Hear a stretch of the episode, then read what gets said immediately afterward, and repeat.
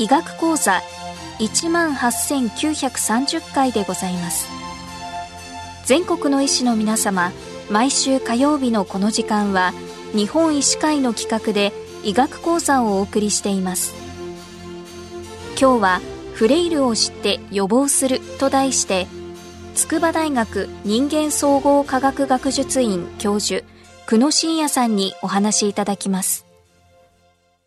この放送はマイクロソフト Teams を使用して収録しています。筑波大学の久野です。今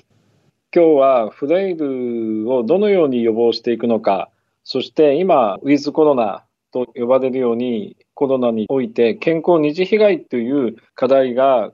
だんだん大きくなってきておりますので、そのあたりに関して時間内でお話しできればと思っております。まずフレイルですが、もうあの先生方あのご理解されてますように、日本老年学会がこの言葉を作りまして、2年後ぐらいですかね、厚生労働省があの正式にこれを取り上げ、いわゆる虚弱予防をこれからあの介護予防との兼ね合いの中で進めていく、まあ、これは人口動態の背景で、非常に75歳以上の人口割合が2040年まで増えて、虚弱な方がま増え続ける。という社会の課題をうまく解決していこうという、そういう取り組みだという理解をしております。そういう中で、そのフレイルは状態においてですね、分類もされるわけですが、今日は主にですね、その虚弱的な肉体的なそのフレイルの予防というところをまず中心にお話をしていきたいというふうに考えています。でまずですね、その前提としてですね、WHO が2009年に初めてあの世界の論文をきちっとシステマティックレビューをして、死因のリスク、ワースト20というのをあの発表しています。グローバルヘルスリスクスというあのレポートになるわけですが、そこで、まあ、初めて、まあ、我々も再確認したというふうに言えるんですが、そのワースト5の要因をえー、見てみますと、1位が高血圧、2位がタバコ、3位が高血糖。で、ここがあの今日一番お伝えしたい一つのポイントですが、なんと4位が運動不足と、そして5位が肥満ということがあの示されました。で、これまでのエビデンスで2位のタバコ以外、基本的にこの運動不足を解消すると、それぞれの要因のリスクを下げることにつながるということが示されていますので、その運動不足を解消していくことが、その死因リスクを下げることになる。今日このフレイルっていうことなんですが、その虚弱な状態の時にですね、どういう運動不足が効いてくるのかということを、まあ、一つ理解することと、あと臓器的にどこが非常にやられてくるのか。これをそのフレイルを予防して、まあ、今人生、日本人は100歳時代に突入しかかってるっていうにも言えるわけですが、その筋肉っていう問題ですね。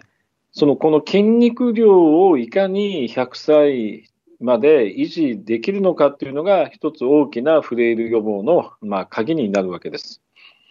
で、我々の研究室のデータで、これはもうだいぶ前にやったあの研究でもあるんですが、この加齢による筋肉量の減少っていうのは30代ぐらいからあの見られ出しまして、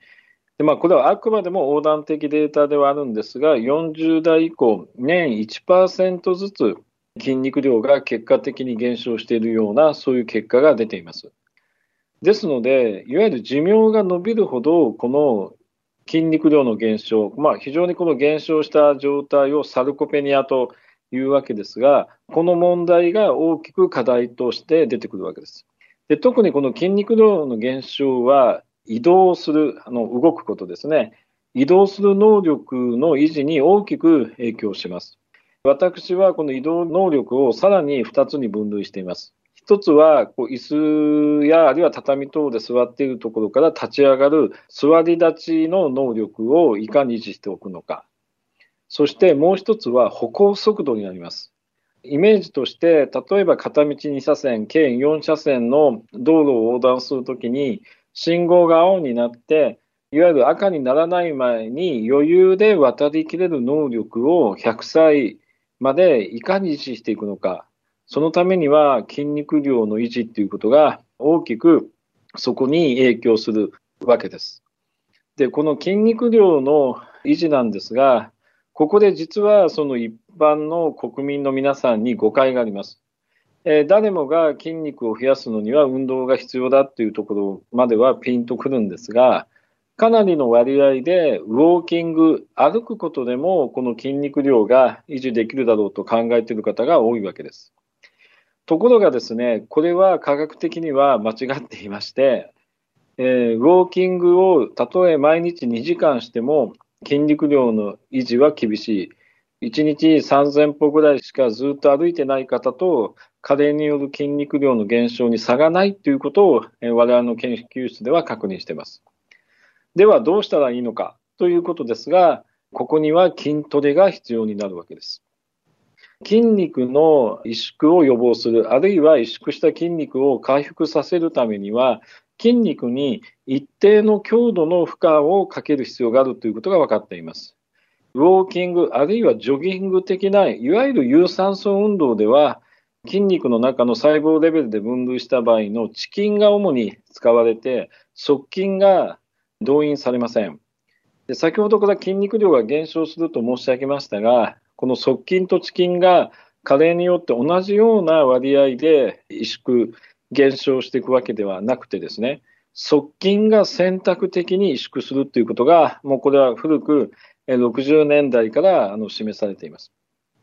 それゆえですね、80歳、90歳、そして100歳と筋肉量を維持するためには、加齢によって選択的に萎縮しやすい側筋繊維を維持することがフレイルの予防に大きく貢献するということが分かっているわけで、そうしますと、先生方の患者さん等に健康のために運動を日々進めていただいていると思うんですが、いわゆる歩くことだけを進めていくということは、必ずしもそのフレイルの予防につながらないということをぜひ今日はご理解いただきたいと思います。そういう意味では、特に70歳以上の方において、どうしても加齢によるその筋肉量の減少の影響が強くなってくるというふうなデータが、我々の研究室、あるいは海外含めて出ていますので、70歳以上の方においては、非常に筋トレがその後の自立したフレイル予防を可能とするためには重要だということを、今日改めてご理解いただけるとよろしいかと思います。では今、歩くこと等の有酸素運動ではなく、筋トレを進めてくださいというふうに申し上げましたが、そうしますと、じゃあ歩くことや、あるいはジョギングなどの有酸素運動は意味がないのかということになるわけですが、それは決してそういうことではありません。先ほど死亡リスク WHO の申し上げましたが、やはり1位は高血圧、そして3位に高血糖とあるわけです。寝たきりの要因としてもですね、脳卒中などが非常に上位を占めているわけですので、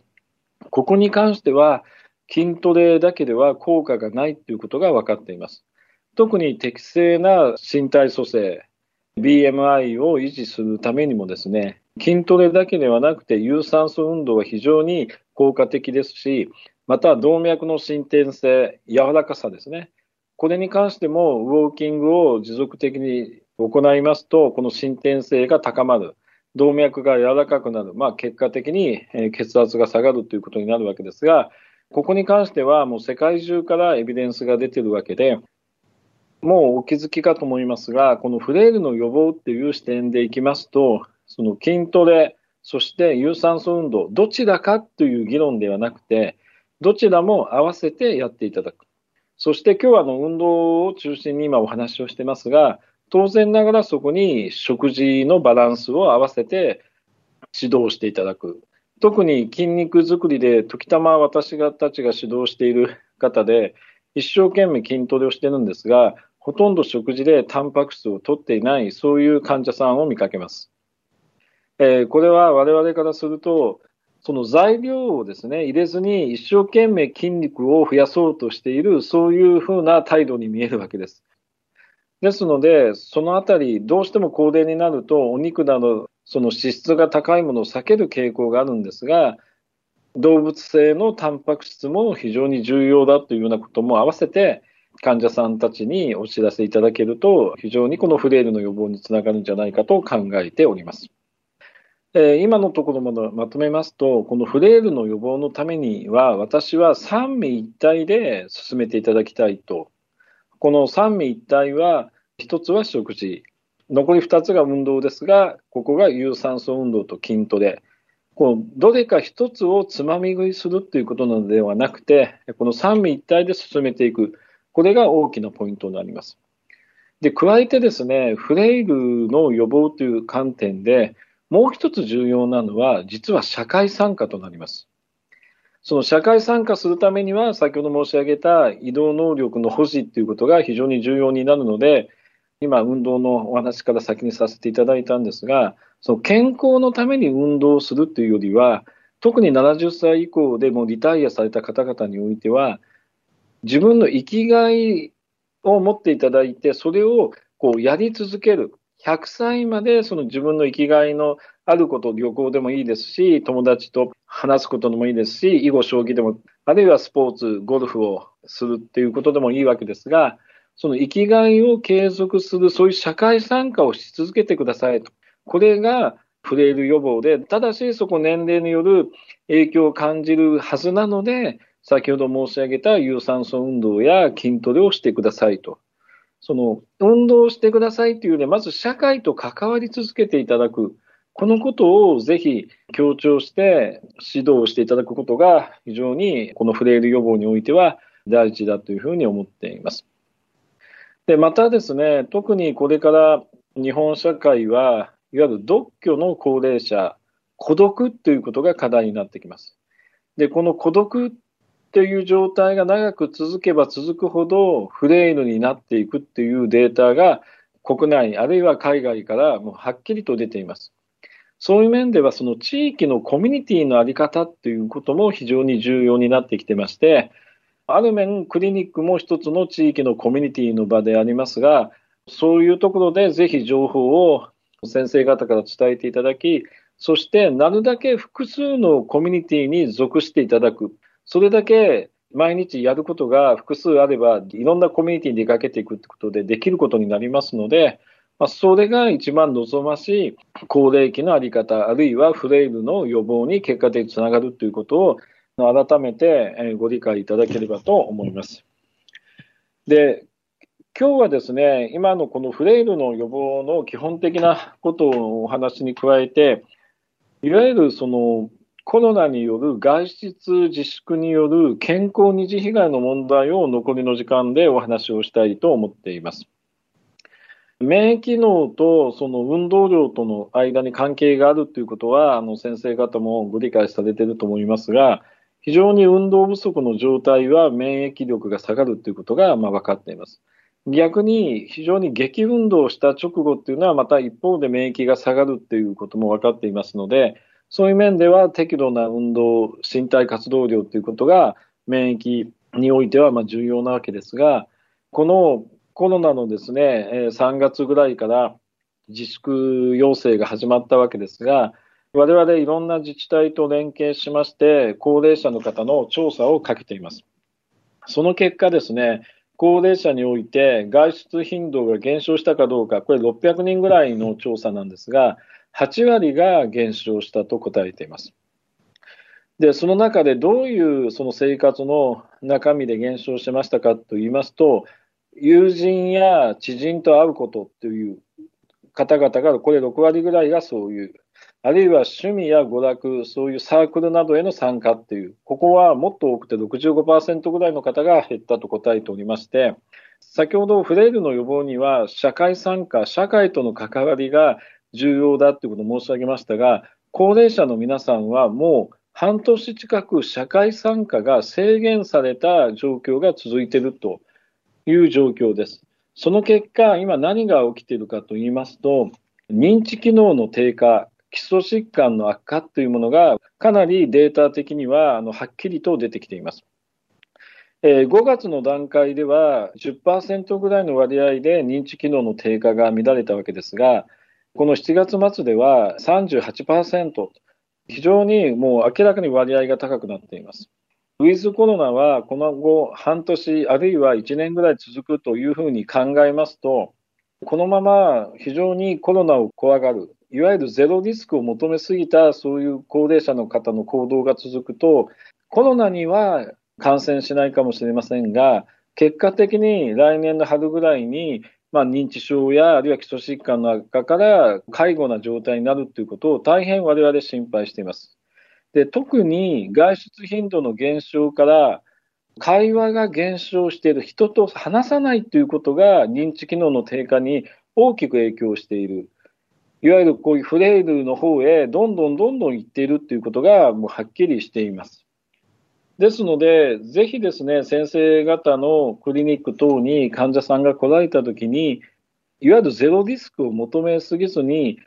正しく感染予防をした上で、社会とどう関わりを持っていただくのか、家に閉じこもってばかりいると、コロナには感染しないかもしれませんが、その認知症や基礎疾患の悪化から介護になるリスクがあるんだよということを、ぜひお伝えいただきたいなというふうに考えております。えー、いかがだったでしょうか？これから2040年までですね、非常に80歳以上の方々が日本のかなりの人口の割合を占める、この問題をいかに解決するのか、そういう点において、フレイルの予防っていうのは大切なあの課題だと思っております。ぜひ、より明るい、そして活気のあるその日本社会を作っていくために、このフレイルの予防を進めていきたいと思います。えー、本日はどうもありがとうございました。今日は、フレイルを知って予防すると題して、筑波大学人間総合科学学術院教授、久野真也さんにお話いただきました。この放送は、マイクロソフト Teams を使用して収録しました。来週のこの時間は、乳がんの診断と最新治療について、がん研究会有明病院乳腺センター長、大野真二さんにお話いただきます。